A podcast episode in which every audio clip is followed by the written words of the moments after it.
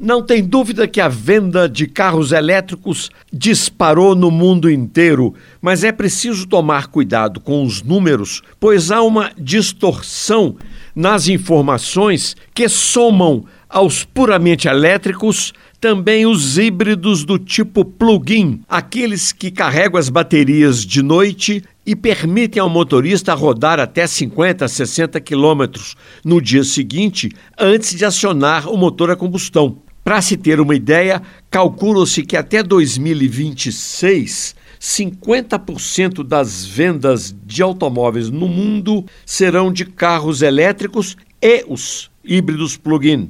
E estima-se também que a metade dos carros vendidos no mundo será puramente elétrica em 2035. O Brasil está longe disso. Em 2020, vendeu apenas 1% de carros elétricos.